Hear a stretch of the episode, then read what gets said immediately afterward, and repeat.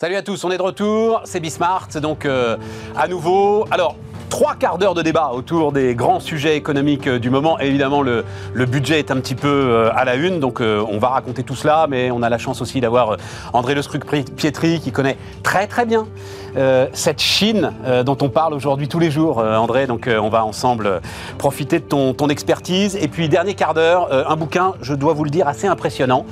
Guillaume Pitron, vous le connaissez peut-être, il y a trois ans, il écrivait euh, La guerre des métaux rares.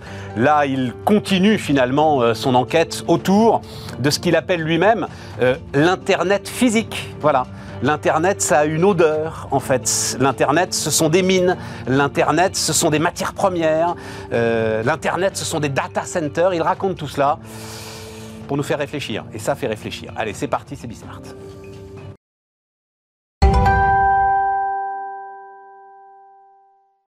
Donc, euh, autour de la table, Jérôme Dédéian, salut. Euh, Jérôme, associé tout sur mes finances. Eh ben, on va parler des finances de la France, justement, voilà. Euh, euh, Philippe Wechter. Salut Philippe, euh, chef économiste Ostrom Asset Management, et donc André Le Scrupietri. Bonjour, André. Bonjour Stéphane. alors, mais, même, tu as complètement laissé tomber ta carrière chinoise, ta première carrière chinoise, celle grâce à laquelle on s'est rencontrés il y a, 10-15 ans. Il y avait une interruption qui est assez rare, puisque moi j'avais fait un passage en cabinet ministériel, hein, donc j'étais ouais. seul non énarque, non XDGA du cabinet de la ministre des Armées. Expérience fabuleuse, parce qu'il faut aussi toujours voir l'autre côté et depuis, bah, j'essaye de, m'engager sur le bien commun et notamment sur les sujets technologiques. Mais bon, la voilà. Chine, elle est omniprésente. Avec euh, JEDI, Joint European Disruptive Initiative. C'est ça. Voilà.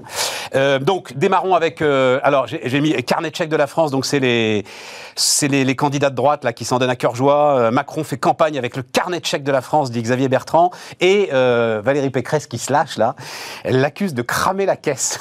Vous avez vu le truc? Il est en train de cramer la caisse.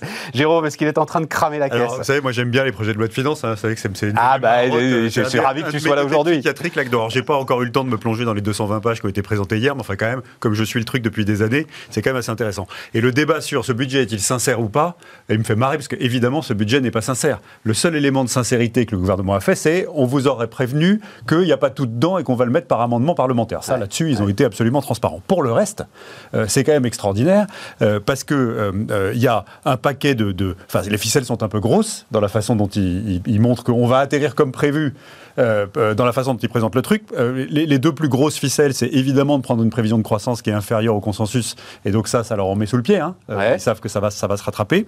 Enfin, elle est quand même à 4, hein, leur prévision de croissance. Donc moi, je suis ravi qu'elle soit inférieure au consensus, mais elle est à 4 hein, quand même. Hein. Ouais, non, mais non, non, ils ont pris, là, ils ont pris, ils ont pris 6 au lieu de 6-3. C'est ça le sujet. Ah oui, là, tu parles de, tu parles de, là, là, tu parles de 2021. là, c'est le budget 2022 dont on parle. Oui, oui, mais, oui, oui, mais as, as, les Tu veux dire un acquis de croissance qui permettra de... D'accord, d'accord, d'accord. Deuxièmement, ils ont, ils ont pris en compte sur 2021 et sur 2022 un, marché de l'emploi beaucoup plus dégradé que la réalité qui va se produire. Hein. On parle de, de, plus de 100 000. Bon, mais tant mieux, tout euh, ça, non, mais, euh, Jérôme, c'est de la saine gestion, ça. Non, mais moi, ça, moi, ça me fait marrer. Et, si tu veux, le chef d'entreprise que t'es. Non, mais sur ce euh, plan-là, puis alors, chaque fois que j'ai eu des actionnaires qui n'étaient pas moi, ça m'est arrivé dans ma vie, j'avais évidemment deux budgets, celui que je me faisais moi et celui que je vendais à mes actionnaires pour être sûr de ne pas avoir d'emmerde à la fin de l'année. Donc là-dessus, là-dessus, moi, j'ai aucun problème avec ça. Voilà. Après, il y a quelques gros bidouillages. On peut parler de la façon dont ils, piquent dans la cadesse, tu sais, ce truc qui devait être temporaire là. Ah, mais ça, je vais vous raconter une petite histoire pour, essayer de montrer, que, faire croire que la finance de la Sécu sont, sont équilibrées. Non, mais le vrai sujet, attends, le vrai sujet, le, problème qu'on a, c'est quand même la dérive des dépenses courantes. Ça, c'est le truc sur lequel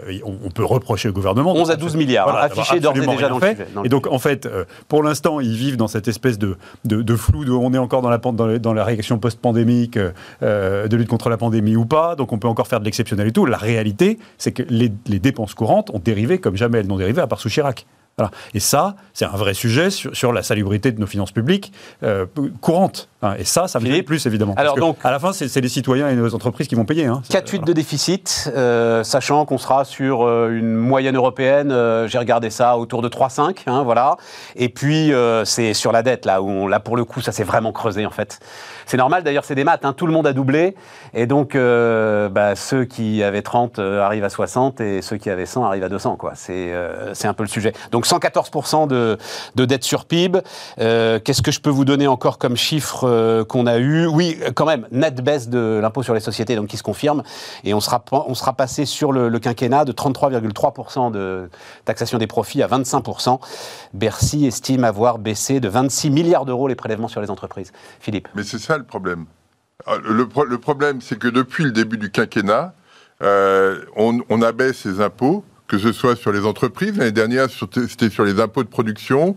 Là, on abaisse l'IS, on abaisse la taxe d'habitation, on abaisse l'ISF. Hein. C'était la première mesure qui avait été prise euh, par, euh, par le, le, gouvernement Macron. Et puis, dans le même temps, on augmente les dépenses de façon pérenne. C'est-à-dire que le, le, Ségur de la santé, euh, c'est quelque chose qui est dans la durée. Euh, tout est fait de cette façon-là, ce qui fait que euh, à la fin, et le, le vrai souci euh, pour 2022 et pour après, c'est que le, le, solde structurel, c'est-à-dire hors effet de conjoncture, ouais. reste très élevé.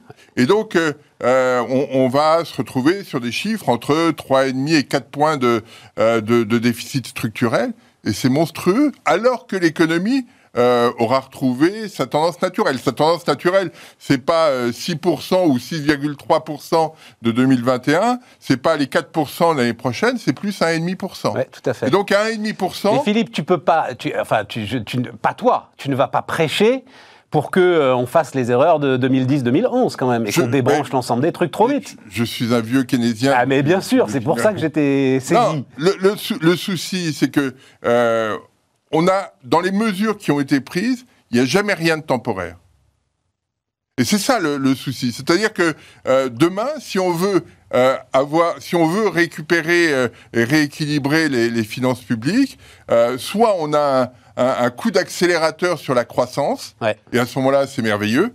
Euh, je ne sais pas si autour de cette table, quelqu'un imagine qu'on soit à 3% très rapidement, durablement bien sûr, euh, soit on, on, ajuste dépenses et recettes. Mais alors donc, attends, attends parce que moi j'ai la question keynésien, parce que tout ça c'est net de ce qui va venir, c'est-à-dire le deuxième plan de relance, qui est quand même toujours quelque part dans les tuyaux de 20 à 30 milliards d'euros. Mmh. Donc il le faut ou il le faut pas? Moi, je te dis mon sentiment quand tu regardes la trésor des entreprises, les marges qui sont au plus haut depuis 1949 mmh. et la trésor qui est pléthorique comme jamais. C'est pas nécessaire. C'est pas nécessaire. C'est pas nécessaire. On est bien d'accord. On est bien d'accord. Mais c'est toute la difficulté. Même toi, tu le dis. Il y, a, y avait, il y avait un. non mais c'est intéressant. Il y avait un interview euh, euh, de euh, du patron du Conseil d'analyse économique dans les Échos il y a deux jours, ouais. Qui disait il faut qu'on fasse la, la, la réforme des retraites ça donnera des, euh, des, ressources supplémentaires au budget. Ahurissante cette phrase, on est d'accord Philippe? C'est ahurissant. Ahurissant, j'en suis tombé de ma chaise. Ah oui, moi aussi. Et, et donc, c'est euh, euh, si on a besoin de recettes, on en crée de nouvelles. On n'arbitre pas et on nos va les propres pomper dépenses. sur les retraites, Exactement. les cotisations, etc. C'est-à-dire une ressource et, affectée et, et ça, pour en faire un truc. Euh... Tu, tu, connais mon sentiment sur les tableaux euh, qui sont à la fin des PLF, tu sais, les énormes ouais, annexes, ouais, etc., où là, tu as normalement euh, le, le, les dépenses, euh, enfin les recettes et les dépenses. Et tu as cette notion d'affectation normalement. Et en fait, quand tu vois les liens croisés qu'il y a, ça sûr. fait très longtemps que tout ça a volé en éclats. Hein. André On travaille de chaudron à chaudron, quoi.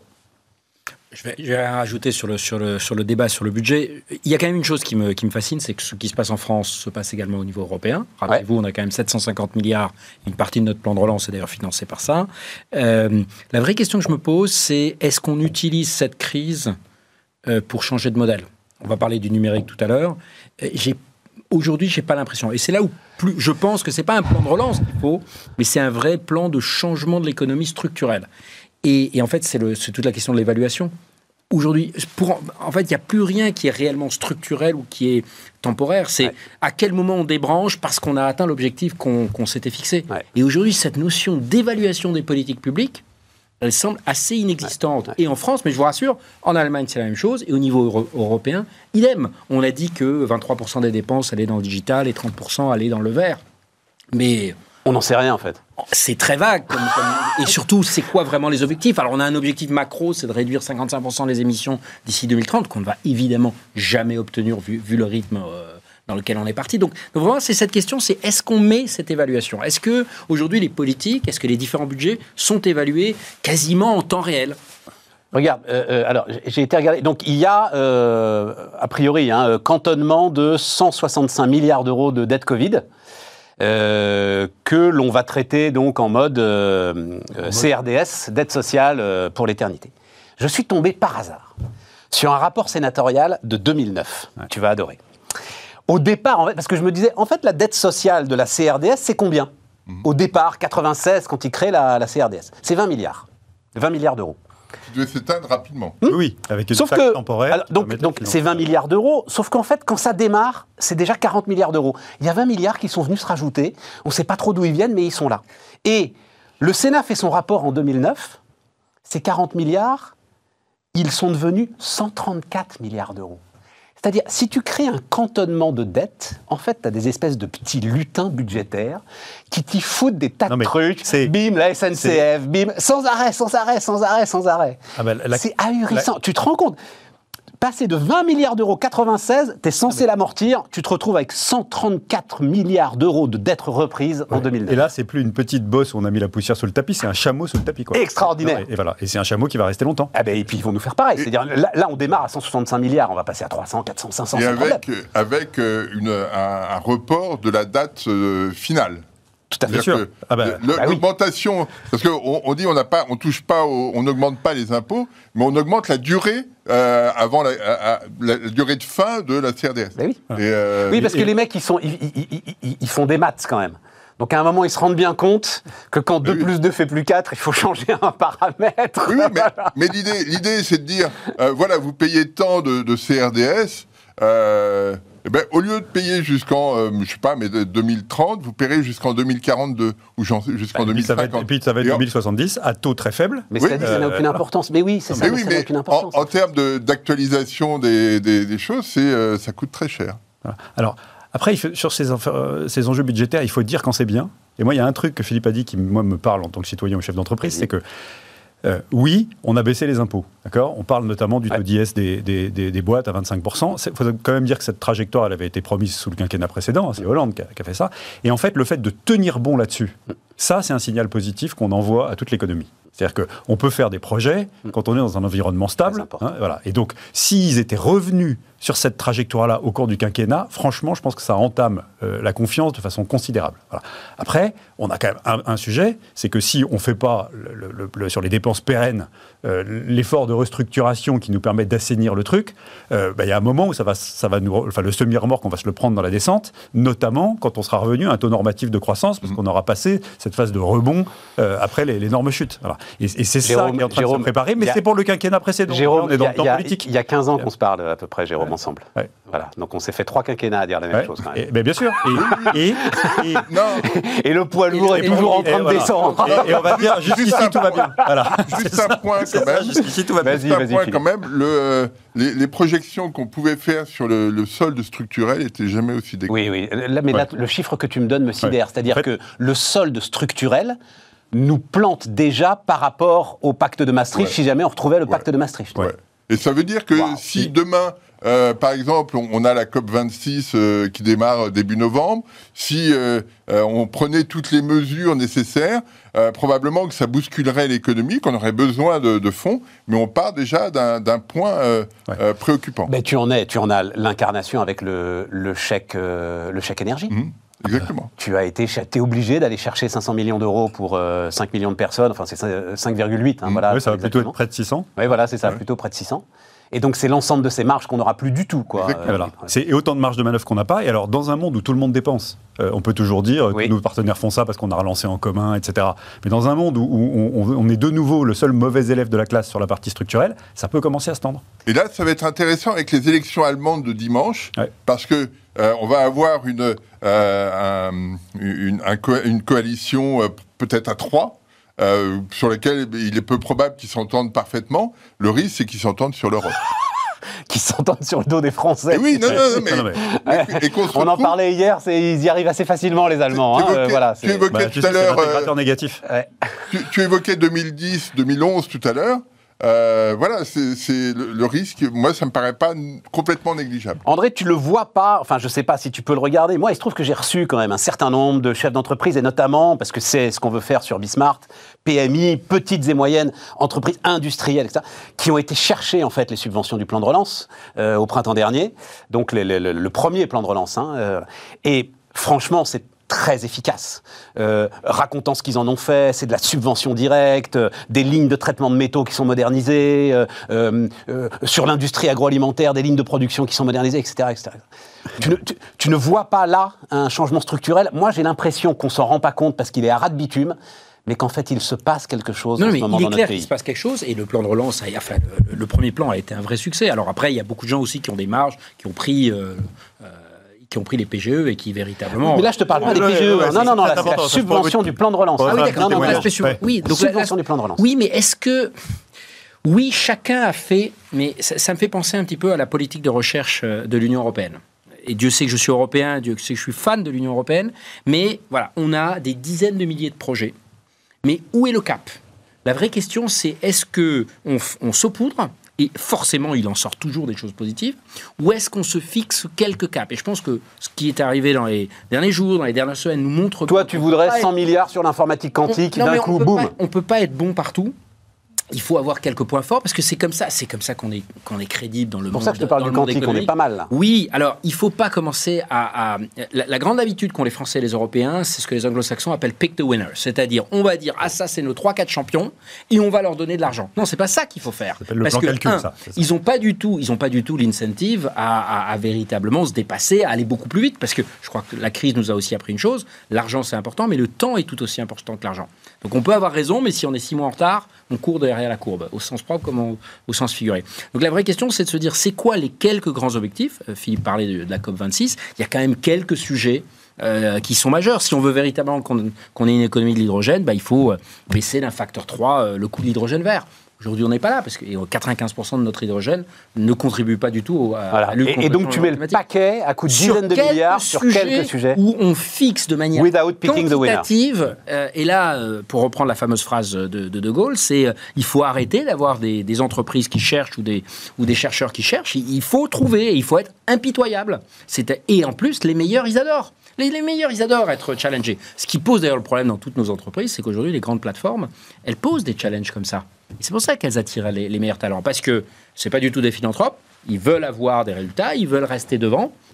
Mais en échange, ils donnent des espaces de liberté euh, phénoménaux. Aujourd'hui, on a un peu tendance à faire l'inverse, c'est-à-dire on essaye de prendre toutes les précautions pour s'assurer que celui à qui on donne l'argent est le meilleur, mais ensuite on n'évalue pas. Je reviens sur ce sujet. tout à fait. En fait. Il faut évaluer les résultats. et être... le, seul moyen que la, stratégie de filière où on concentre des sous euh, avec un objectif et qu'on prend, tu sais, en macroéconomie, comme, comme, ça vient très bien d'être décrit par André, euh, c'est d'abord de, financer plusieurs champions qui vont se tirer la bourre, parce que la concurrence, même en R&D, elle a une valeur euh, essentielle, et c'est d'évaluer après, moi, j'ai une vision microéconomique de ces enjeux-là.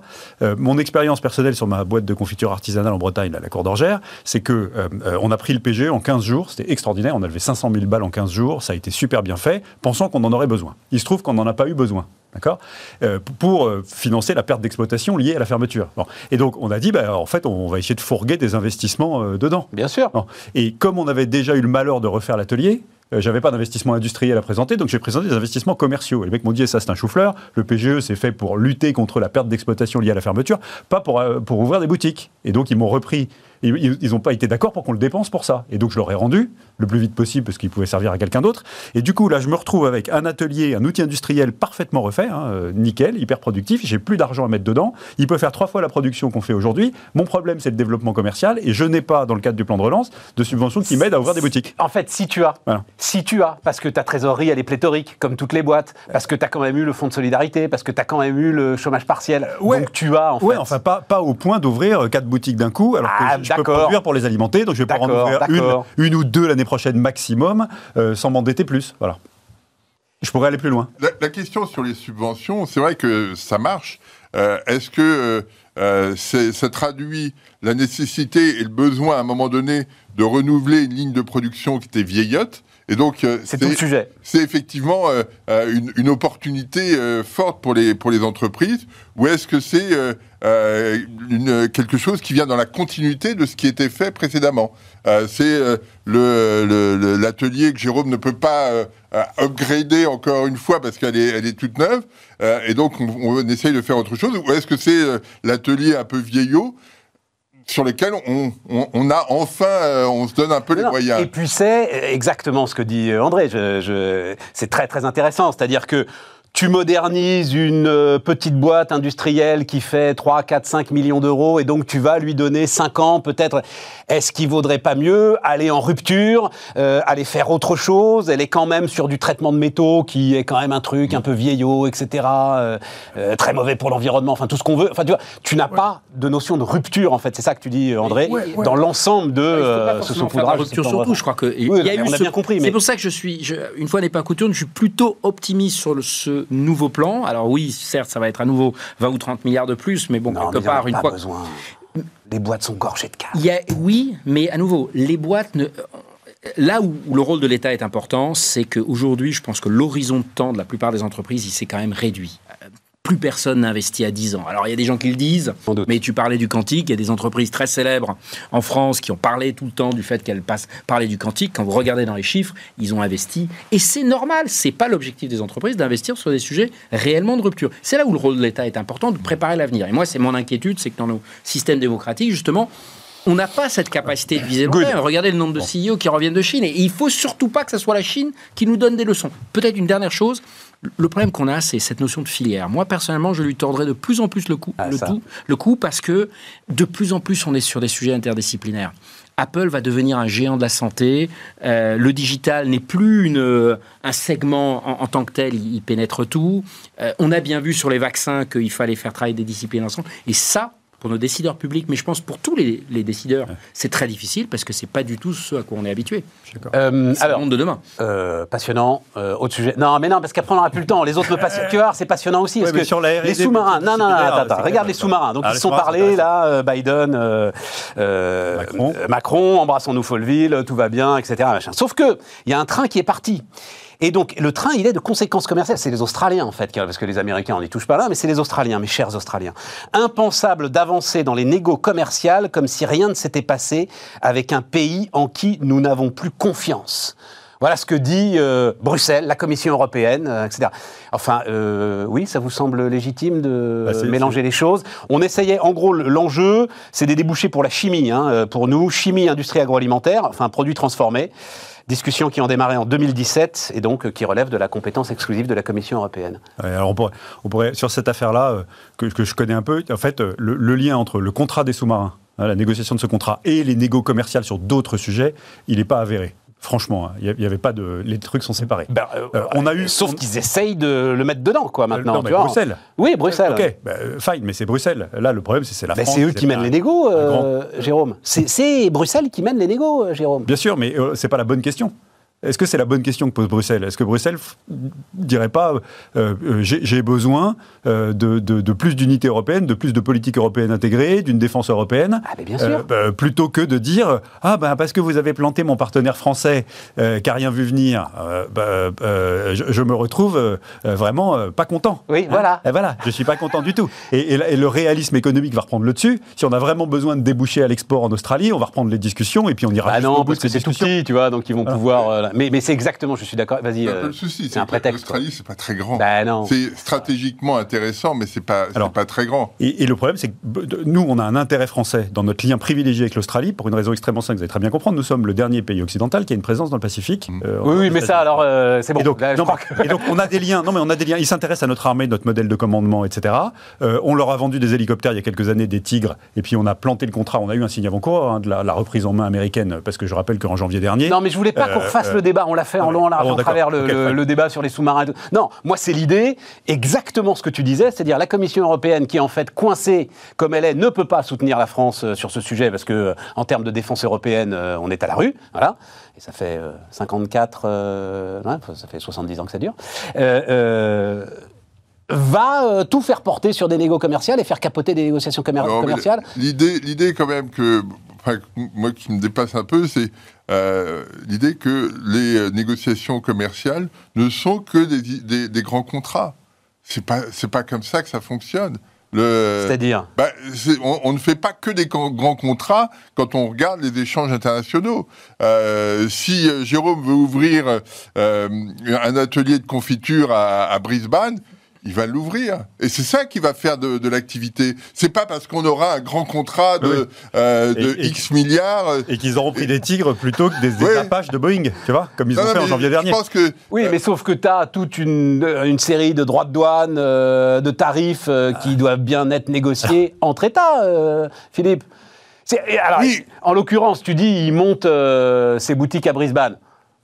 Melbourne, c'est mieux quand même. hein. Mais euh, il, les monte à, il, les, il les monte à Brisbane. Ok, là, le sujet, c'est s'il veut exporter ses, confitures en veut- Australie. S'il Voilà. veut fabriquer sur place. Alors, Enfin, peut-être oui. que non, mais de toute façon, je ne pourrais pas y aller sans fabriquer sur place pour une raison extrêmement simple. hein, c'est que j'ai une cliente australienne historique qui était venue passer les vacances à Quiberon, qui a adoré nos confitures, qui nous en commande tous les ans. Euh, je, je- je- je perds du fric pour servir la fidélité qu'elle qu'elle a. C'est combien Tu ne peux pas imaginer le formulaire de la FDA euh, australienne pour balancer de la bouffe. Eh ben voilà, mais c'est ça, le sujet. Alors que c'est pas de la bouffe très fragile. Hein, je parle pas de conserve de poisson. Hein, je tout à parle de confiture. hein, voilà. Mais c'est pour ça que c'était. bah, tu vois, bah, tu Et viens donc, de m'expliquer pourquoi c'est. euh, mais donc, donc, moi- agroalimentaire moi, je- transformé. je. Il y a deux choses. Il y a deux choses. Il y a le, euh, un accord commercial global euh, entre l'Europe et l'Australie sur euh, un, un cadre à définir et euh, la négociation sur tel ou tel Tel contrat. contrat. et Absolument. etc. Et donc, moi- deux choses Et, différentes. moi- alors, et donc, en, en agitant le truc, en disant vous nous avez trahis, c'est peu possible, rien ne sera plus comme avant, comment restaurer cette confiance Moi, j'attaquerais sous l'angle est-ce qu'on peut pas créer une mini-zone de libre-échange sur des secteurs qui nous intéressent, euh, entre l'Australie et nous, en allégeant les droits de douane, les formalités, les machins, pour essayer de faire un flux Mhm. euh, pérenne Mais- mais euh, c'est- qui, peut nous aider Mais, mais c'est la Commission européenne qui va décider de ça. Ben, Bien Tu sûr. peux pas Et le c'est- faire et toi. là- Tu et peux c'est pas là- le faire toi. Ah bah oui, mais non. Ah ben, c'est là où tu te dis, Sinon, tu fais le on a quand même un petit sujet, puisque je rappelle que ce contrat sur les sous-marins, euh, on l'a gagné contre les Allemands. Ouais. On l'a gagné Oui, contre oui, les sûr, Allemands. Et donc tu vois bien que tout le monde est schizophrène et que l'UE, elle, elle, est- elle se dit, je, je m'appuie, on a trahi mon partenaire français, mais en même temps, euh, euh, il y a un décalage. Enfin, c'est exactement comme dans une boîte, quand tu as plein de comptes d'exploitation de, de- de- de centres de profit différents et que tu as centralisé ta, ta- ta- ta relation avec euh, ta représentation du personnel. Les patrons des unités, ils sont à poil.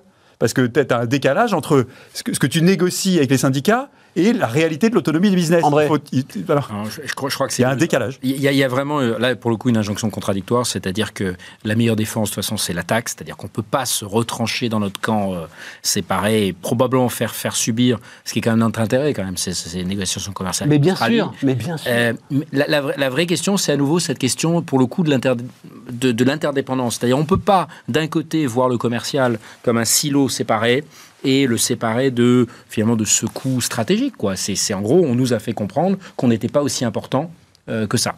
C'est ça la vraie réaction que moi j'attends de l'Europe, c'est de dire, bah, là, donnons-nous les moyens. Et vous parliez de la défense européenne, mais moi c'est un drame. Moi je vois depuis 2017, il y a des efforts qui sont faits. Mais la méthode de faire, la méthode de distribuer des projets, le fait que chaque projet européen de défense doit être encore un, un- euh, trois, pays minimum, on n'a pas réussi à changer de méthode. C'est-à-dire qu'en fait, on n'a pas réussi à débureaucratiser le, le projet européen. Mais pourquoi, euh, Je- André Il y, a plein de, il y a plein de raisons. mais Il y a- parce il y a- que, mais, mais parce que. Alors, je vais dire. alors, il y a peut-être les États membres qui n'ont aucune envie. Mais bien sûr, les Polonais ne seront. Enfin. Et on comprend pourquoi. Ils ont une frontière commune avec euh, un ennemi qui, quand même, dans le Non, passé. non, non, la- ils la- la- veulent le parapluie américain, Oui, point oui, à la ligne. Ils mais- le veulent toujours. Mais bien sûr. Ils n'en sortiront jamais. Mais, ce, que- ce qui s'est passé en Australie, euh, les Polonais le notent aussi. Les D'accord. pays baltes le notent aussi, c'est évident. Tout ça, c'est des petits points qui. Et donc la question, c'est est-ce que la Commission européenne prend ça en compte et, et change ses méthodologies Parce qu'aujourd'hui, ce qu'on voit sur la défense dis- européenne, c'est pas du tout efficace. Ce que Donc tu dis, André, forcément, Pays j'ai le choix entre l'OTAN et, la défense européenne. Aujourd'hui, je fais mon choix. Et- si j'ai pas cette vision Alors, que partagent notamment les Français. Et on est à un moment de l'histoire où on peut encore faire le choix parce que dans les différents États membres de l'UE, euh, si on arrive à s'entendre, on a encore la technologie et le savoir-faire pour avoir une, une- une défense euh, autonome et indépendante. Et- et ça, c'est un point important le parce jour où qu'on tu parle- perds le savoir-faire sur tel ou tel point, tu le, tu le On, reverras on parle des sous-marins, mais on s'est très focalisé, et à juste titre là-dessus, mais on a totalement omis de regarder qu'il y a aussi un accord d'échange technologique sur le quantique, la cyber et l'IA. Alors, il n'y a rien de détaillé. Tu veux dire entre les trois, Entre les trois. euh, dans Et- l'alliance. Et ça, pour moi, c'est en à long terme, c'est beaucoup plus Tu important. as raison. Euh, Que- que le sujet on des 12 sous-marins à 40 et en fait, ce qu'on nous fait aussi comprendre, et je vous rappelle quand même qu'il y a une stratégie à la fois française, allemande et de l'Union européenne sur la cyber, sur l'IA et sur le quantique, mais on nous a fait comprendre aujourd'hui qu'on ne compte pas. Je ne partage pas ce point de vue, je pense qu'on a notre base, mais ça doit être Oui, mais là, je veux un wake-up call. Je veux pas reprendre le débat parce que je, ne- je ne suis pas d'accord avec cette vision. Je pense que euh, euh, la France paye, euh, alors là aussi, 50 ans de jouer au jeu et à la, de, de jouer au, chat et à la souris avec, avec l'OTAN. C'est-à-dire, tu peux pas souffler le chaud et le froid en permanence depuis 50 ans avec euh, l'organisation du traité de l'Atlantique Nord, et à un moment où, mais justement je veux qu'on en parle maintenant, à un moment où la menace chinoise, euh, fondée ou pas, euh, est en train de devenir de plus en plus présente, demander aux Américains de te faire confiance. à la limite, on, vit plus facilement avec 48 années de déficit budgétaire consécutif qu'avec 48 ans de gauliens, de oui, un jour je suis d'accord, un jour je suis pas d'accord, un jour je suis d'accord, un jour je suis pas d'accord. Oh les mecs là. Et alors justement, André, question alors mais vraiment est-ce qu'ils sont en train de partir dans une nouvelle révolution culturelle, en fait, les Chinois? Là un tout petit peu à la dérive. on n'est pas les seuls à faire du en même temps. Hein. C'est quand même. Euh, euh, donc moi, j'ai passé une, dizaine d'années. Et à partir de 2011-2012, on voit quand même ce qu'on avait apparemment, j'y étais euh, pas et pour cause, on avait seulement vu avec Mao et pas avec Deng Xiaoping et tous les, tous les autres dirigeants chinois. On commençait à avoir dans les marchés de Pékin des assiettes avec euh, la bonne tête de Xi Jinping euh, à l'intérieur. Donc on était vraiment dans le symbole même de euh, la culte, le, culte de la personnalité, etc. Quand on voit ce qui se passe aujourd'hui sur l'éducation, sur le fait vous ferez 40 minutes de TikTok par jour, etc., on est vraiment sur l'éducation des masses. Et on n'est pas du tout uniquement sur... Il ne faut pas juste lire ça comme c'est un pays totalitaire qui essaye... Non, non, on est véritablement sur ce qui faisait l'essence du maoïsme comme il a été mis en place, dans, notamment les années 50 plus, en fait. Et en parallèle, en parallèle, il y a quand même des choses qui sont tout à fait étonnantes. C'est que, par exemple, cette reprise en main, on dit la reprise en main des, géants de la tech, c'est euh, c'est à nous. Non, je pense que là, au contraire, alors ça va être très provoquant de dire ça, et je n'ai aucune admiration, je, pour ça que je suis tellement européen, c'est que je ne veux pas ce système de chez nous, mais ils ont compris que ces monopoles de la tech étaient en fait terribles pour l'innovation. Et ils sont en train de les casser parce qu'ils veulent garder ce moteur qui a été extrêmement profitable. Donc ils sont plus capitalistes que nous. Je pense que sur cet aspect-là, mais euh, Lina Khan dit pas du tout, euh, dit exactement la même chose, la patronne de la FTC aux États-Unis. Et ce qui serait un comble à nouveau, c'est que les Européens aient pigé le coup avant les autres et qu'on soit les derniers à mettre en place des réelles mesures. Parce que pour le moment, euh, l'impôt GAFA, euh, euh, les, les, amendes de Bruxelles. Attends, attends, pour aller plus loin, André, c'est pas quand même, on le voit avec Evergrande, hmm c'est pas un modèle qui vacille oui, mais euh, là, je reprends ce que j'ai entendu il y a 15 ans sur le, sur le budget. Ça fait quand même aussi 20 ans qu'on dit que la dette chinoise va exploser.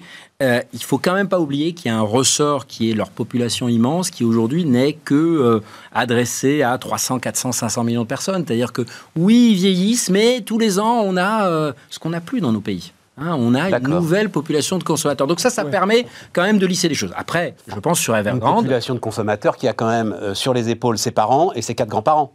Oui, parce que c'est des enfants uniques, tous ceux qui sont là quand même. Hein. Oui, sauf que, euh, sauf que ils sont beaucoup beaucoup plus riches et leurs parents et leurs grands-parents vivent encore avec des niveaux de d'exigence qui n'ont rien à voir avec, avec les nôtres. Hein. Philippe, euh, moi, je crois que sur, sur la, question chinoise, oui, on a cette transformation. Euh, cette il y a quand même une reprise en main politique très forte. Il y a une reprise en main des techs qui était inscrite au, à, à, New York, au Stock Exchange de New York, pour essayer de, de, d'autonomiser la situation chinoise sur le plan, euh, sur le plan financier. Ils font de l'autonomie stratégique. Tu continues, Philippe, la question est simple. Tu, tu, crois que tout ça reste sous contrôle? En fait, c'est ça la question que je me pose et peut-être que les Américains sont en train de se poser, d'où l'accélération des alliances stratégiques. tout ça reste sous contrôle Je, je pense qu'il y, y, a une grande partie sous contrôle. Moi, je, je trouve euh, euh intéressant ce qui s'est passé sur euh, Evergrande parce que on a depuis trois jours, quatre jours qu'on parle des sous-marins, on parle de guerre froide on n'est pas du tout dans une situation de guerre froide. On est euh, euh, dans la guerre froide, on n'était pas euh, dépendant de l'URSS en tant que euh, puissance économique. On est totalement dépendant de, euh, euh, de la Chine sur le plan. Et les Chinois sont totalement dépendants de nous. Donc on est sur, sur un modèle complètement différent. Et, et, et, effectivement, la reprise en main des techs traduit aussi cette idée que il faut pas leur donner trop de pouvoir, il faut que l'économie continue de, de, de, vivre. Et là, sur, sur Evergrande, c'est de dire, on veut surtout pas que ce soit une source de fragilité de nos relations avec le reste du monde. Donc, euh, euh, je pense que c'est ça le, message très fort de cette situation, c'est que pour la première fois, euh, les Américains sont face à une, une entité qui est très puissante sur le plan économique, qui est très puissante sur le plan politique, ce que n'a jamais réussi à faire l'Union européenne. Je ne sais pas si elle est très puissante sur le plan politique, euh, Philippe. Quand à un moment, tu cours derrière ta jeunesse, euh, en essayant de la récupérer par tous les moyens possibles et imaginables, euh, quitte à euh, lui dire qu'elle doit jouer 3 heures, trois heures par semaine aux jeux vidéo. Enfin, me dis pas que tu es fort au point de vue politique si c'est tout ce que tu as présenté à ta jeunesse comme, comme projet politique, tu vois. Le budget de sécurité intérieure est plus important que le budget de défense. Mais voilà. Donc, alors si je joue pas aux jeux vidéo, je fais quoi? Tu lis le petit livre rouge Mais non, mais c'est pas possible. Non, mais c'est quand même une, une puissance politique euh, qu'aucun autre. C'est une puissance économique et politique à l'échelle interne, à l'échelle extérieure, que jamais euh, les États-Unis n'ont eu à faire face. Ni l'URSS, ni le Japon, ni l'Europe n'ont eu cette combinaison. Tu crois pas que l'URSS des années... Bon, on va pas... Mais l'URSS des années 60... On achetait quoi en URSS Oui, mais... Des bouquins, de maths qui étaient aux éditions de Moscou parce qu'ils étaient bien faits? Ouais, mais les stars du cinéma, elles allaient à Moscou, elles disaient « Oh mon Dieu, c'est incroyable, c'est merveilleux, c'est fantastique Oui, mais Le soft power russe des années 60, soviétique des années 60, on l'a oublié. Euh, hein comme André Gide et quelques autres. Euh, euh c'était les années 30, ça, mais Yves euh, Montand, voilà, tout ça. Il n'y a, pas beaucoup de compagnons de route euh, qui sont fans du modèle voilà, chinois. il n'y a pas de compagnons de route chinois. d'accord. Oui, oui, mais est-ce que si une société, une entreprise russe faisait, soviétique faisait faillite, quel impact pour nous? On est d'accord, mais, mais, juste, c'est pas aussi simple. Voilà, tu n'as ah pas besoin d'un McCarthy, d'une commission McCarthy euh, ah euh, aux États-Unis pour essayer de déminer ceux qui sont sympathisants chinois, tu vois. Je pense que c'est beaucoup plus compliqué euh, aujourd'hui les, relations entre la Chine et, les États-Unis qu'entre la Russie et, euh, euh, et les États-Unis des, années 60. Alors après, il y, a, un enjeu de, combien ils auront de croissance à moyen terme. Mais c'est ça. La clé, elle est là. Hein. C'est-à-dire que finalement, le, cette pression politique qu'on voit qui nous fait un peu peur, euh, totalitaire, euh, culte de la personnalité, tous ces signes qu'on a, euh, cybersécurité intérieure, flicage généralisé, etc. Tous ces signes qu'on a, qui sont en fait tout ce qu'ils essayent de faire pour, pour maîtriser leur terrain, qui est quand même extraordinairement hétérogène, et surtout dont les bouffées de violence qu'on cache, hein, il, y a des éruptions un peu partout dans le pays avec des émeutes, etc. Tout ce travail-là s'arrêtera au réalisme économique. Euh, c'est-à-dire qu'ils disent oui, ils sont allés trop loin quand on a libéralisé, donc c'est pour ça qu'on prend les patrons, qu'on les envoie méditer sur leur fin dernière euh, euh, un peu partout, et donc secteur par secteur, ils se font les secteurs là, le, truc. Mais ça, ça, s'arrêtera au réalisme de combien j'ai de croissance. oui, mais la, différence, la problématique chinoise, c'est que contrairement à tous les autres pays euh, qui sont arrivés, que ce soit les États-Unis au 19e siècle, le Japon, la Corée, etc., c'est qu'ils ont une population infinie. Et ça, c'est une vraie différence. C'est comme le disait André tout à l'heure, il y a 500 millions de Chinois qui, sont, euh, euh, qui vivent bien, il y en a encore un milliard à faire bien vivre. Et donc, ça, donne, ça donne des marges. Ah bah. euh, mais ces marges, là encore, ça fait 15 ans que j'entends ce. Ah non, cette... non, bah, bah, ça, fait 15 ans que j'entends cette histoire, Philippe, je t'assure, avec ça notre merveilleuse Valérie Plagnol, qui, euh, à l'époque, nous en parlait très régulièrement tous les matins. Le virage vers la consommation intérieure. Et eh ben, tu parles, il n'y a toujours pas de virage vers la consommation intérieure. Maintenant, c'est la double circulation, c'est la double boucle, hein, c'est le, le, nouveau grand thème. Il suffit de voir l'obsession, et moi je, je suis un petit peu sur LinkedIn, beaucoup de patrons de grands groupes euh, européens, que ce soit en B2B ou B2C, la Chine est devenue plus importante pour eux malgré la crise. Hein. Euh, ça commence à peser euh, dans les BSF, dans les Volkswagen, d'où aussi cette position très ambiguë de l'Allemagne que, ah, qui, qui, augmente aussi la méfiance. Il faut toujours, il paraît que c'est Kissinger qui disait ça, il faut se mettre dans les, dans les chaussures de, de, de l'autre. Quand on voit du côté américain, c'est sûr qu'on peut se poser la question de l'attitude de l'Europe par rapport à la Chine. Parce que, par exemple, l'Allemagne, et c'est ma grande inquiétude sur les élections, c'est que à la fois la CDU, à la fois l'Achète, et ça je ne prends pas parti, mais et à la fois Olaf Scholz sont partisans de rester sur cette ligne de crête. Moi, je pense que la ligne de crête. C'est-à-dire euh, très exportatrice, euh, mercantile, industrielle. Et, le danger, c'est que c'est une position de plus en plus instable. Parce que on va nous demander de plus en plus de choisir. Je crois que la plupart des patrons d'entreprise si ça continue comme ça, vont devoir choisir entre Chine et États-Unis. C'est terrible. Il y a un vrai truc, c'est que les moyens de pression des États-Unis euh, dans, leur impérialisme, qui est quand même, enfin, ils sont quand même capables de dicter euh, leurs lois à la face du monde. Hein. Ils le montrent tous les jours. En On l'avait vu en Iran, par exemple. les grosses boîtes européennes vont finir par avoir une pression en leur disant il va falloir qu'ils choisissent entre le marché américain et, le marché chinois. Ce que les banques européennes, pas le faire. Ce que les banques européennes installées à Hong Kong ont dit très très récemment au pouvoir chinois en disant ça, non, on ne peut pas le faire. Et si on le fait, si vous nous obligez à le faire, on quitte Hong Kong. Et, exactement. Et donc, ils voulaient en fait une loi extraterritoriale comparable à celle des, des États-Unis. Non. Non, mais on ne le fera pas. Euh, Biden avait fait un papier dans Foreign Affairs en 2019. Il était encore candidat à la candidature et il disait euh, euh, Moi, je suis contre. Enfin, je. je prends le relais de Trump sur, sur la Chine, mais je veux que les Européens m'aident je veux qu'on fasse une, union avec les Européens pour, euh, pour lutter contre la Chine, etc. Et effectivement, les, Allemands jouent un double jeu sur ce, sur ce plan et qui, euh, qui nous qui Je ne l'appellerai pas un double jeu, et, et, même si j'ai des proximités avec l'Allemagne, c'est pas pour ça que je le disais, je pense qu'eux sont coincés. Ils sont aujourd'hui dans un dilemme stratégique. C'est ça, c'est pas un double jeu, c'est un jeu affiché. en fait, ils se sont mis. Ils se cachent pas. Ils sont coincés. Il faut bien voir que la Chine a mis beaucoup de pays. je parlerai de certains pays africains, maintenant de plus en plus de pays du Moyen-Orient avec le retrait des États-Unis. En fait, on se retrouve coincé. On dépend du. On, se rend compte que c'est finalement pas si rose que ça mais on est totalement dépendant parce que on a, mais nous aussi. Et c'est là où, euh, moi, je pense qu'il faut pas reprocher. Euh, c'est le fameux, euh, la fameuse fable du, du, scorpion. Pourquoi tu fais ça? Bah, je suis un scorpion, donc je pique. une grande puissance va toujours se comporter. Et donc, je ne sais pas ce qu'on attend en Europe il faut la faire différemment, il ne faut pas bah, faire un État fédéral, mais on n'a pas, cette logique. On n'est pas il faut... une puissance. non, mais on en a tous les, on en a, on en a tous les attributs. tous les attributs. C'est l'attribut et, sans en avoir 450 la millions, hein, sans en avoir la volonté. 450 millions, la première économie du monde, le premier marché commercial du monde. Mais, mais c'est un, problème psychologique. Qu'est-ce qu'on en fait quand on, est, quand on est installé en France, il est toujours plus compliqué de s'installer à Berlin qu'à New York. C'est ça le problème. Ce sera le mot de la fin, euh, les amis. Merci euh, infiniment. Donc, histoire de se remonter le moral, l'enfer numérique, c'est tout de suite avec Guillaume Pitron.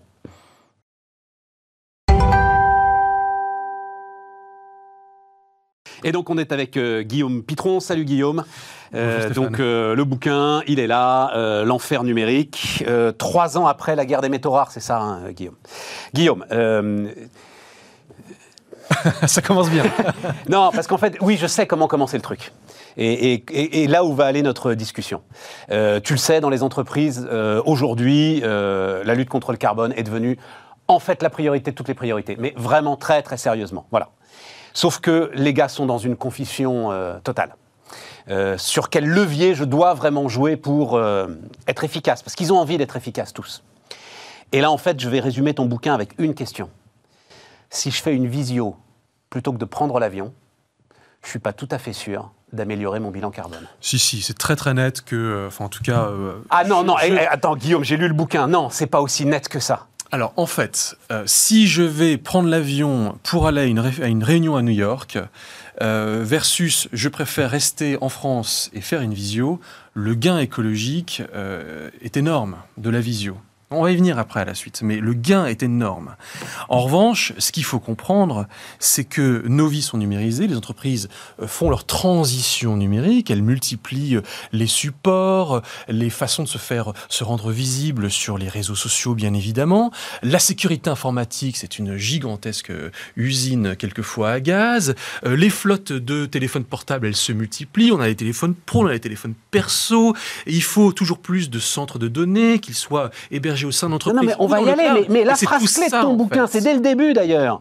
Le risque que le numérique aboutisse à une augmentation nette de l'empreinte environnementale des secteurs numérisés est bien réel. C'est vrai notamment pour le secteur tertiaire, où euh, dans le secteur tertiaire, le, ça dont je parle, hein, et le numérique peut représenter jusqu'à 30 voire 40 de la dépense d'électricité d'une entreprise.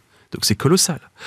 Euh, un DSI d'une entreprise du CAC 40 que je ne peux pas citer me disait les dépenses euh, que notre entreprise consacre pour chaque salarié et par an pour tout l'écosystème numérique est de 20 000 euros par an. Oui, mais ça, les dépenses, à la limite, peu importe. Ce qui nous intéresse, c'est le carbone. Et c'est le carbone. À la limite, l'entreprise, elle fait ce qu'elle veut de son pognon, mais c'est le carbone qui nous intéresse. Absolument. Donc pour une entreprise du secteur numérique, euh, cette information-là, cette citation-là que vous tirez d'un groupe de réflexion français qui s'appelle The Shift Project, est une information à prendre très, très au sérieux. Ah, mais euh, tu l'as, tu, tu, elle est ultra justifiée dans le bouquin, ça, j'ai aucun doute. Absolument. Après, on comparait quand même la question du vol pour aller à New York à une conférence versus un visio. Voilà. Après, ce qu'il faut comprendre, c'est que comme tout devient numérisé, comme on explose dans cette gestion des données, du big data, du stockage de données sur plusieurs data, centers, parce qu'il faut absolument que l'information soit disponible à plusieurs endroits différents. S'il y a un data center qui tombe en panne, il faut que l'autre prenne le relais, etc. Ça, ce sont de nouvelles dépenses énergétiques qui font qu'au bout du compte, et des dépenses matérielles, qu'il faut qu'au bout du compte, effectivement, l'impact matériel et euh, énergétique d'une entreprise va et risque, c'est ce que dit le Shift Project, d'exploser. Sur cet exemple précis-là, je préfère quand même être précis, je préfère le visio à, l'avion. tu préfères le visio à l'avion, mais tu dis euh, si on va jusqu'à New York. En fait, non, mais le truc c'est, et, c'est ça qui est intéressant et en même temps ultra perturbant euh, dans ton bouquin, hein, Guillaume. C'est-à-dire que il y a énormément de chiffres, de mm. tableaux, de démonstrations. Il y a du reportage aussi, hein, et on va aller sur les mines de graphite, etc. Et tout, mais énormément de chiffres. Et en fait, tu vois, tu sors de ce bouquin et tu es face à cette phrase qui est terrible et que j'entends assez régulièrement. Où est la vérité? Dans cette espèce de confrontation d'études que tu organises, mais mon Dieu, où est la vérité? D'abord, la vérité, Stéphane, elle n'est pas du côté euh, des, du secteur des télécommunications, du secteur euh, de ces technologies de l'information et de la communication qui nous donnent, qui nous donnent à lire et qui communiquent très bien, avec énormément d'argent à la clé, euh, qui communiquent sur les chiffres mirifiques que serait l'impact fabuleux de l'environnement, du, numérique sur l'environnement. Ça, je suis désolé, mais c'est pas vrai. Voilà, je, l'ai constaté. les rapports sont tout à fait étranges. Suis surmonté la source des rapports. J'ai interrogé les gens qui, sont qui ont participé au rapport. Et à un moment, les gens qui sont les auteurs du rapport me disent on est vraiment désolé d'avoir écrit ce rapport-là. Donc à un moment, la vérité, elle n'est pas là. Après, de l'autre côté, ça, je tiens à dire, c'est dans le bouquin, hein, euh, Guillaume. Ce que tu racontes là est clairement dans le bouquin. Hein, il y a des lanceurs. C'est une enquête de police en fait sur certains rapports en fait, hein, ce que tu fais des fois. Absolument. Alors après, euh, donc la vérité, elle n'est pas là. Est-ce que moi, j'ai essayé sincèrement de toucher la vérité? J'ai sincèrement essayé. J'ai essayé d'aller au plus proche de ce qui me semblait être juste et pour tout te dire, Stéphane, je le dis aussi, je dis que finalement, tout, sur toutes ces questions macro, micro, eh ben en fait, c'est la jungle et souvent personne ne sait. mais voilà. Mais ça monte, c'est en train d'être un sujet qui monte énormément. Euh, tout d'un coup, j'ai passé une soirée il y a quelques mois avec 40 euh, DSI euh, de, de, grandes entreprises françaises. Tous disaient un, c'est un sujet qui est émergent qu'on n'a pas assez évoqué jusque maintenant au sein de notre entreprise. Deux, ça va exploser, il faut qu'on le prenne à bras le corps. Trois, c'est important pour notre réputation, pour notre politique de ressources humaines, parce qu'il faut embaucher des jeunes à qui on convainc que sur ces volets-là, on a aussi une politique euh, qui est potentiellement favorable à l'environnement. Et trois, c'est important pour le portefeuille et cette question des 20 000 euros par an et par personne, parce que si eh bien, je rallonge la durée de vie de mes produits, si je fais en sorte de mieux optimiser la gestion de mes données, bah, concrètement, ça peut avoir un impact positif sur euh, le budget euh, de fonctionnement d'une entreprise. tout à fait. Le, alors après, il y, a toujours la question de l'origine de l'électricité. en France, c'est mieux. C'est une question centrale, évidemment. en France, c'est évidemment remarquable, mais ça reste une question. L'Internet pollue beaucoup moins en France parce que l'électricité euh, est nucléaire. Naturellement, c'est pas le cas en Chine. Bon, après, alors, donc il y a la tech, et puis après, il y a d'une certaine manière la continuité de ce que tu avais fait avec la guerre des métaux rares. Euh, en fait, je, je m'attaquais, Stéphane, pour tout te dire, euh, je, je suis volontairement provocateur et je, on m'a dit que je me tapais du pied dans la fourmilière, mais à ce grand récit du capitalisme, et je ne suis pas anticapitaliste, mais ce grand récit du capitalisme qui consiste à dire que puisque tout va être virtualisé, on va pouvoir faire coïncider accroissement des richesses non-stop et moindre impact sur l'environnement. C'est un win-win et pardon de le dire, mais euh, en fait, j'y crois pas. Non, non, mais c'est ça qui est. Euh, c'est ça qui est alors euh, très précieux parce qu'il faut toujours penser contre soi-même et en même temps un petit peu désespérant parce que effectivement dans mon esprit moi de euh, du capitalisme, euh, par, exemple par rapport aux discussions qu'on peut avoir avec Jean-Marc Jancovici, Shift Project, etc. et tout, je garde la conviction profonde que l'innovation en fait nous permettra de sortir par le haut de ce défi sans précédent posé à l'histoire de l'humanité, comme l'humanité a su relever l'ensemble des défis. Il en faut. Et l'arme, elle est évidemment digitale et numérique. Et, toi, tu me déconstruis le truc avec une efficacité redoutable. Voilà. Ce que je sais d'expliquer, c'est que d'abord, il faut l'innovation. Quand on regarde aujourd'hui la puissance des câbles sous-marins par lesquels transite l'information, quand on regarde la capacité des centres de données de d'optimiser l'impact écologique du stockage de données, etc. Je veux dire, l'innovation, elle est partout. Et je le dis bien dans le livre. Je dis, le monde appartient notamment à ceux que j'appelle les techno-entrepreneurs, c'est-à-dire des gens qui pensent que ces innovations-là vont permettre de gagner la course, peut-être, on ne sait pas, euh, face à l'accroissement de nos usages permises par le numérique, mais il n'y a pas que l'innovation. Et en fait, si on croit le numérique comme une espèce de messie venu de l'extérieur pour nous sauver, ça ne marchera pas. Je crois que le numérique est à notre image. Euh, il nous permettra de faire des choses merveilleuses si nous avons de bons dessins. Il nous permettra d'aggraver notre impact sur l'environnement si nos dessins sont moins nobles. Il est finalement à notre image et tout dépend vraiment de nous. L'innovation, c'est bien. Le changement des mentalités, c'est intéressant, c'est peut-être même mieux. Je crois à un équilibre entre des solutions qui sont techniques, mais aussi psychologiques, culturelles, sociales, politiques l'un des trucs les plus spectaculaires, où, euh, mais tu, enfin, tu racontes aussi le bonheur que c'est euh, de pouvoir enquêter sur euh, l'ensemble de ces, l'ensemble de ces, sujets. C'est ton voyage auprès des mines de graphite. Est-ce que tu peux nous, raconter un petit peu les mines de... Alors d'abord, qu'est-ce que le graphite À quoi ça sert? En quoi est-ce qu'il est indispensable dans cette industrie digitale et, ensuite, qu'est-ce que tu as vu? D'abord, Internet, c'est invisible. Hein. On ne le sent pas, on ne le goûte pas, on ne le voit pas, on ne le touche pas. Donc moi, j'ai voulu sentir, goûter, toucher Internet. Internet a une odeur, Internet a un goût, Internet a une couleur. Euh, j'ai littéralement fait l'expérience sensorielle d'Internet. Et Internet, eh bien, c'est le graphite. Le graphite, c'est l'élément, euh, la matière première principale qui compose les batteries de nos téléphones portables. Nous avons tous quelques grammes de graphite sur nous. Bien heureux sommes-nous d'avoir justement ces matières-là, mais on les extrait notamment, et en particulier de Chine, et du nord de la Chine, dans la province de Liaoyangjiang, où je me suis rendu. C'était pas la partie la plus simple de mon reportage. Mais oui, parce que même, je me demande, mais comment as-tu fait? Comment t'ont-ils laissé? Alors vas-y, finis de raconter, et puis après, tu me, tu on fera la boîte noire du truc. D'abord, j'étais pas habillé comme euh, ici. Hein. j'étais beaucoup plus discret. J'étais fondu dans les couleurs locales, c'est-à-dire euh, marron, verte, grise.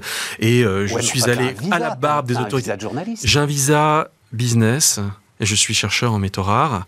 Je peux le dire maintenant parce que de toute façon il est plus valable aujourd'hui. Euh, et je rentre pas en tant que journaliste, je rentre pas avec des caméras. Je suis. Euh, on va là-bas, euh, vitre teintée. On n'est pas vu. Il y a des caméras partout, même au fin fond euh, de la frontière sino-russe, et on n'est jamais vu. Stéphane, on n'est jamais vu, on filme au drone, on filme de loin. Et si je me fais prendre, sincèrement, je ne veux pas savoir ce qui me serait arrivé. J'étais dans, l'illégalité de fait. En plus, ce sont des zones qui sont potentiellement stratégiques. Donc, en fait, j'ai voulu raconter dans le livre les dessous, pas seulement ce que j'ai vu et entendu sur cette pollution, mais aussi sur les dessous du tournage, où à un moment, en fait, concrètement, on a été géolocalisé par la police. Euh, j'ai 20 minutes pour partir j'ai 20 minutes pour partir, j'ai ma valise avec moi. Euh, je suis largué dans la première ville, le premier village du coin. Et là, je prends un taxi, je file à l'aéroport de Jixi à 50 km et je prends le premier avion pour Harbin. Et je disparais de ce monde-là parce que je ne veux pas avoir affaire à la police. Mais c'est ça qu'il faut pour raconter les dessous du numérique. Alors, graphite.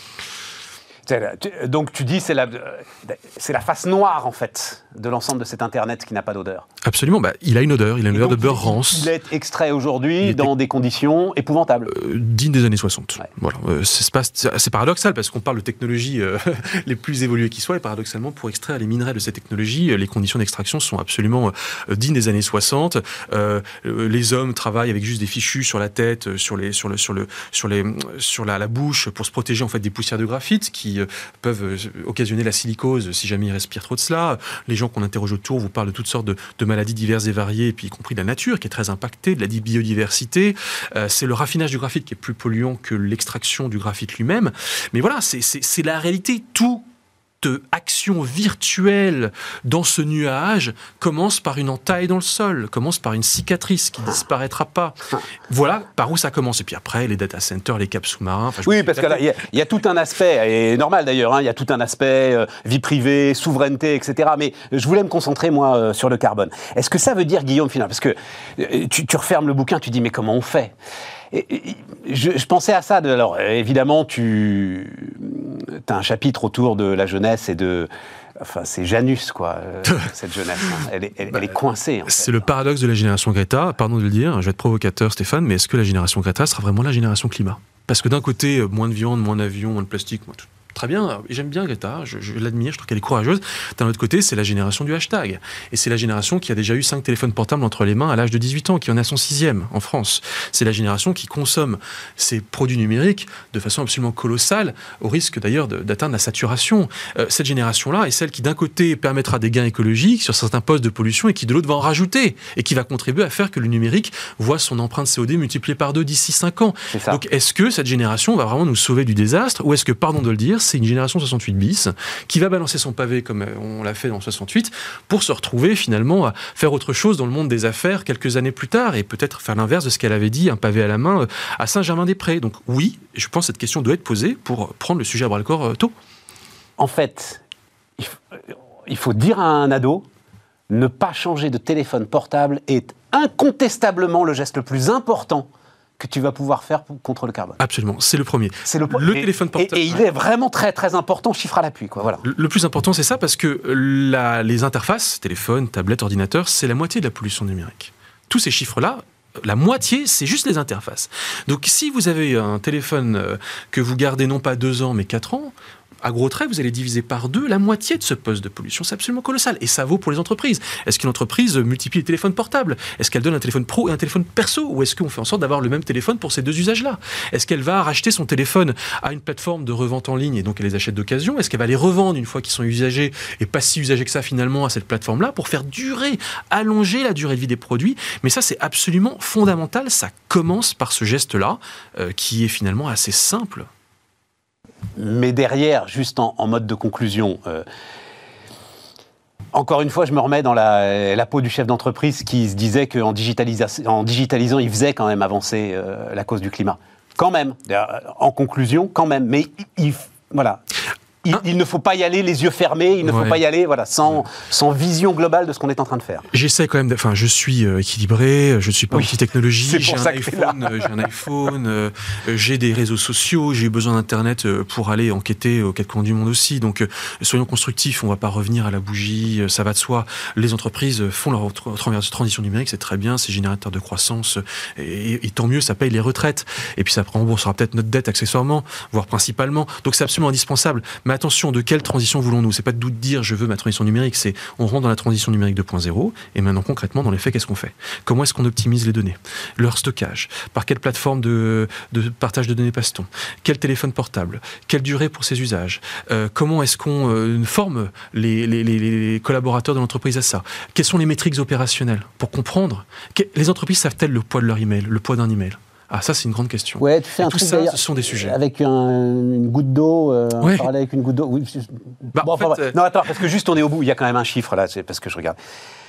TSMC, donc on, a, on connaît tous par cœur maintenant TSMC, hein, c'est bien 156 millions de litres d'eau par jour, c'est ça euh Oui, c'est les chiffres, tout à fait. D'ailleurs, j'ai interrogé des gens directement des anciens de chez TSMC, des grands pontes des puces électroniques. Il faut savoir qu'il y, a une pénurie aujourd'hui d'eau à Taïwan qui dure depuis plusieurs mois. C'est une île, ils ont, ils ont, la mer. Ils vont, chercher, ils vont chercher une partie de l'eau dont ils ont besoin, ils recyclent une partie de cette eau et ils vont rechercher une partie de l'eau dont ils ont besoin via des camions citernes dans les rivières environnantes.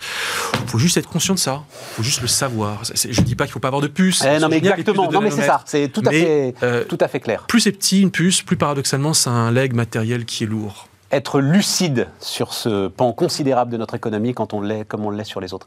Merci, euh, Merci Stéphane. Guillaume Pitron, donc euh, notre invité, l'enfer numérique sur Bismart.